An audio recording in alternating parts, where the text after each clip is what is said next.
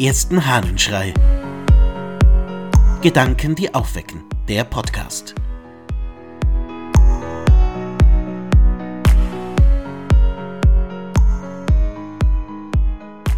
Das Rad der Welt.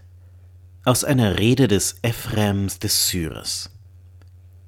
Die Welt gleicht einem Rade, das die Zeiten und die Perioden in rasche Bewegung setzen. Ihre Übel sind ein Hauch und ihre Güter wie nichts. Ja, ihre Übel sind keine wahren Übel und ihre Güter keine wahren Güter.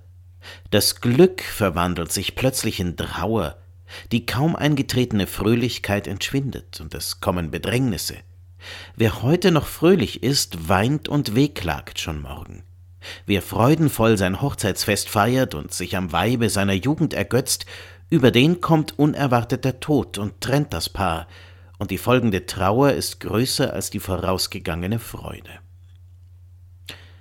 Was Ephrem da beschreibt, ist eine Erfahrung, die wir alle, glaube ich, gemacht haben und immer wieder machen.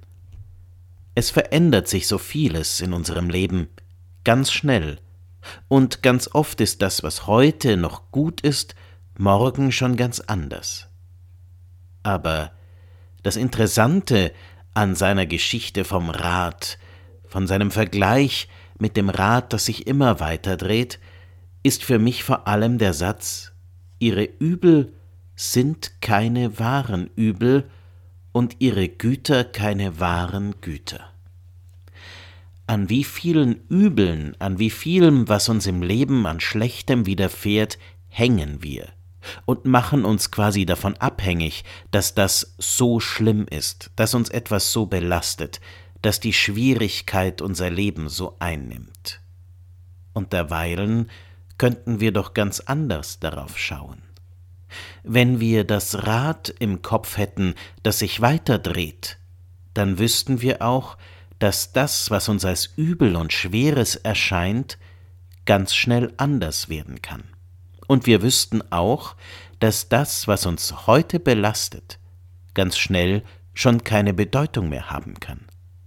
Es liegt an unserem Blick darauf und darauf, wie sehr wir das Übel festhalten.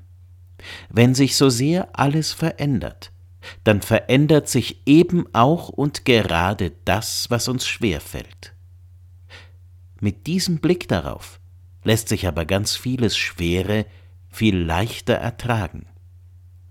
Vielleicht sollten wir den Blick auf das Rad der Welt viel öfter richten. Ich wünsche dir einen Tag, an dem das Schwere ganz leicht werden kann. Dein Ludwig Waldmüller